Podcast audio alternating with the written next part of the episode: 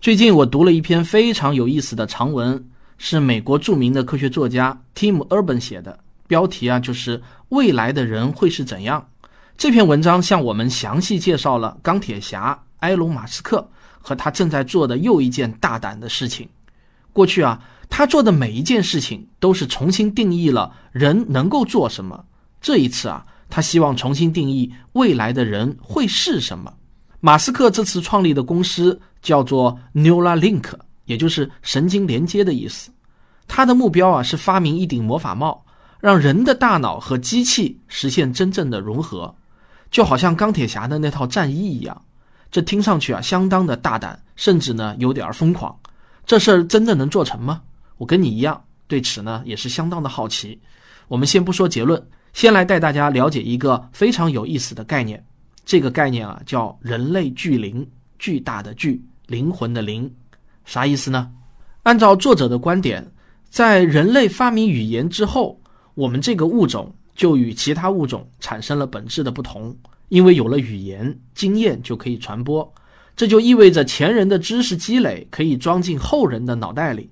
语言让最聪明的人、最棒的灵感经过数代人的积累，聚成了一座小小的部落知识之塔。每一代后辈都能把这座知识之塔装进自己的脑中，成为自己人生的起点，还能把这座知识之塔越建越高。从此以后呢？人类就有了集体智慧，一群人像一个智能群体一样运作。时间走到了公元前一万年，最早的城市出现了，人类的语言能力也已经很发达了，但口口传播的交流模式显得太过单一而落后，知识的积累只能存在于人类的记忆中。于是呢，人类开始把知识记录在物件上，使得知识能够长久的留存，这就是文字。这样啊，每一代人能够学习到整个人类的知识储备，而且比上一代人的知识起点更高。于是，人类开始了飞速的进步，文字传播的星星之火开始燎原。于是呢，又有了印刷机，大规模印刷的书籍让知识进入了无数人的头脑中，教育也变得触手可及，人与人的沟通可以张嘴，也可以动手。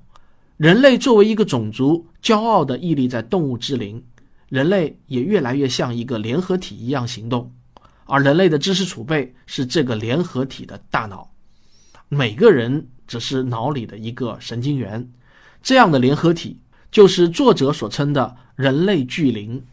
人类巨灵创造出了很多让自己骄傲的发明。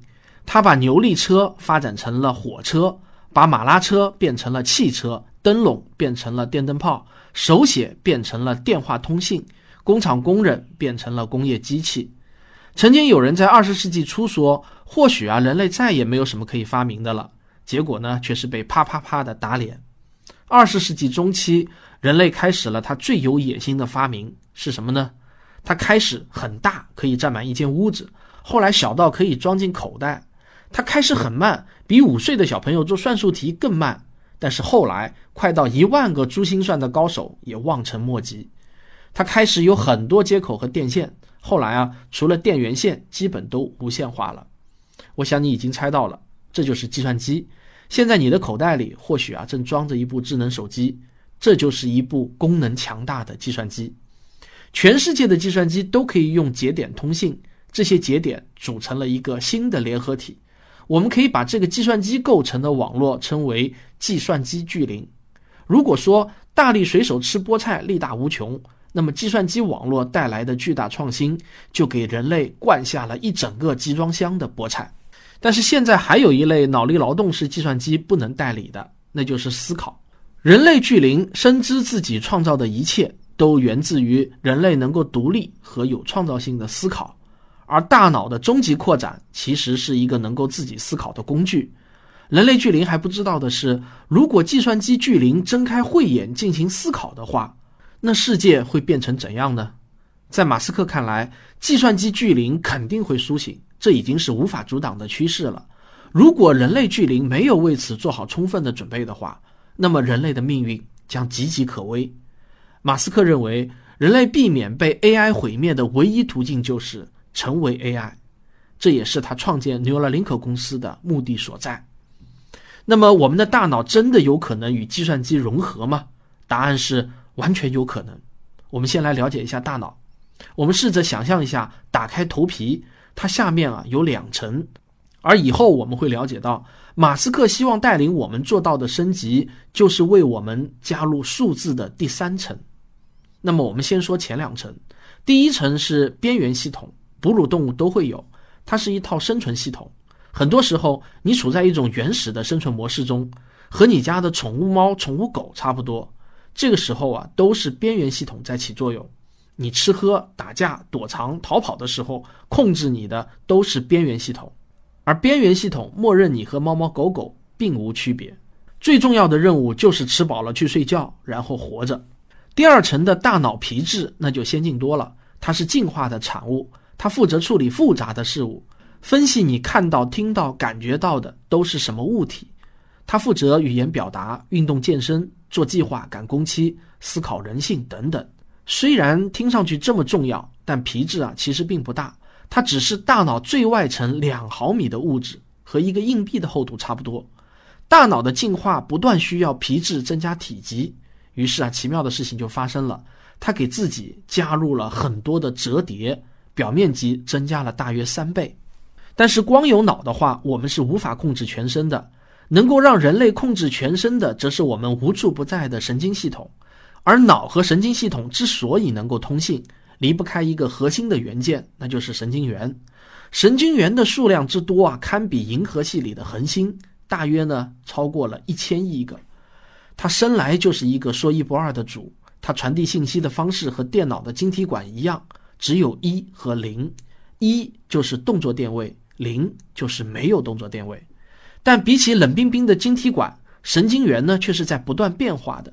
当你刚出生的时候，你并不知道自己的未来，你可能是一个擅长作战的中世纪勇士，或者啊一个擅长拨弄琴弦的十七世纪的音乐家，或者呢是一个阅万卷书、行万里路的现代知识分子。虽然你只是个哇哇啼哭的婴儿，但你的大脑为所有的可能都做好了准备。神经元的这种能力就被称作神经可塑性。虽然越长大，神经可塑性就越小，但它在我们的一生中都存在，所以我们才能成长、转变并学习新的东西。你有没有想过，如果解剖一下大脑和皮质会是怎样的呢？脑科医生本拉波波尔把大脑的材质描述为介于布丁和果冻之间。他还解释说啊，如果把一个大脑放在桌上。重力会让它变形，变得扁一点，就像一个水母一样。如果你照镜子看自己的脸，你会觉得啊那就是你，但你的肉体只是你乘坐的一台机器。实际上，真正的你就是那颗大果冻。如果大脑是果冻，那么皮质又是什么呢？如果我们把皮质从大脑上取下来，获得的其实就是两毫米厚、大概四十八厘米见方的一块餐巾布。好了，背景知识呢介绍的差不多了，而且我前面已经透露过了，马斯克想要做的是为我们的大脑内加入数字的第三层。不过现在离实现这个目标那还差的十万八千里。我们可以先来看看脑机接口这个行业现在的发展情况。现在的脑机接口啊已经有不少种了，功能呢也各不相同。研究人员都是围绕着两个问题在努力：第一，就是我怎样把正确的信息从大脑里面取出来。第二呢，就是我怎样把正确的信息发回给大脑，这就是大脑信息的输出和输入，它是神经元的本质工作。而脑机接口想做的就是参与到神经元的这项工作里去。初听上去啊，这个事情好像不怎么难嘛。大脑是个果冻，皮质是块餐巾，但等等，神经元的数量是宇宙中恒星的数量啊，而皮质只有餐巾那么大。你可能现在才刚刚意识到。搞懂神经元可能是人类目前正在试图解决的最困难的事情，没有之一。试着解释一下，我们把皮质餐巾的长宽高各放大一千倍，那么就得到了大约是一个长宽各五百米、高两米的方块。我们从中切出一个一立方米的方块来研究一下，这里面啊大概有四万个神经元，每个的大小呢大约都是一个小小的玻璃球那么大。很小的一个玻璃球，数量多的放在一起的话，会让密集恐惧症的人瞬间发抖。负责神经元传导的物质会把皮质变成一个杂乱而无法解开的毛绒球。你可以想象一个打了很多结的网球，而毛绒球里面每个玻璃小球会和成千上万个其他玻璃小球接触，组成万亿级别的连接。不仅如此啊，方块外面的玻璃小球也会穿过，这使得结被打得越来越死。还记得神经可塑性这一说吗？虽然它对人肯定是个好东西，但在神经连接里面，它极其复杂，它会经常改变玻璃小球的大小，甚至消失。每秒钟竟然还能变化数百次电压。其他麻烦的还有胶质细胞和血管。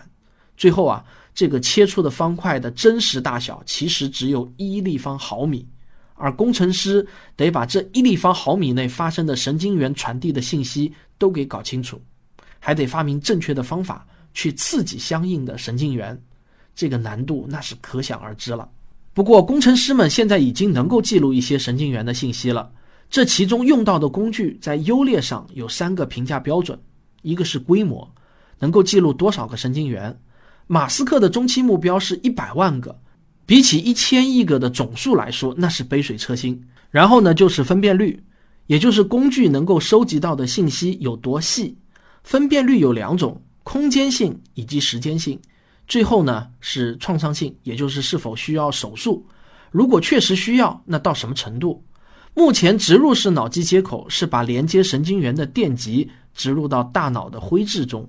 未来的目标呢是在这三点上都尽善尽美。现在我们还处在非常初级的阶段，有些应用中完全舍弃了一个或两个标准。比如功能性磁共振成像，也就是 fMRI，它就舍弃了分辨率的标准，它的分辨率非常的低，但它无创，而且能够显示全脑信息。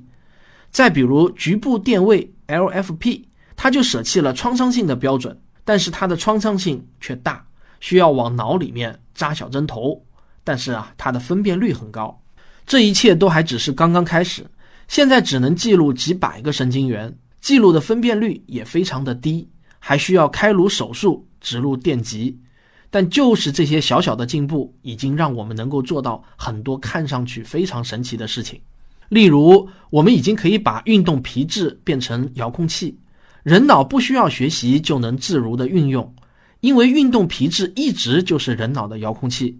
这个遥控器发出一些命令的时候，脑机接口能够收集到这个命令，然后把命令传达给一些机械，让机械做出和你的手类似的反应。现在使用这一技术的啊，一般多是高位截瘫或者呢截肢的病人，他需要记录的神经元信息并不多，一百个神经元就差不多够了。巴西脑机接口的先驱尼克莱利团队还打造过一套外骨骼。让一位瘫痪的人士为巴西世界杯开球。需要注意的是，设备想要高速运作，还需要把皮肤的触觉信息正确的发回给大脑，这是目前研究的一个难点。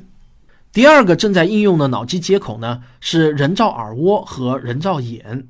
人造耳蜗就是一个小计算机，它的一端是个贴在耳朵上的小麦克风，另一端呢，则是一条连接耳蜗中电极的电线。人造视网膜更复杂一些，它有六十个传感器，目前只能帮助病人看到模糊的边缘和形状。但令人振奋的是，模拟运算显示，想要获得一个还过得去的视觉，只需要六百到一千个传感器，这个啊已经指日可待了。最后一个常见的应用是深脑刺激，它通常呢有一到两根电线连接四个不同位置的电极，然后插入到边缘系统里边。一个连接了这些电极的小起搏器会被安装到胸口，当需要的时候，电极就能产生一些刺激，可以减轻帕金森患者的抖动，减轻癫痫发作的强度，安抚强迫症等等。以上这些啊，都是脑机接口的行业现状。下一期我会告诉你，马斯克雄心勃勃的未来计划，在他的设想中，未来人到底会变成什么样呢？咱们下期再见。科学声音。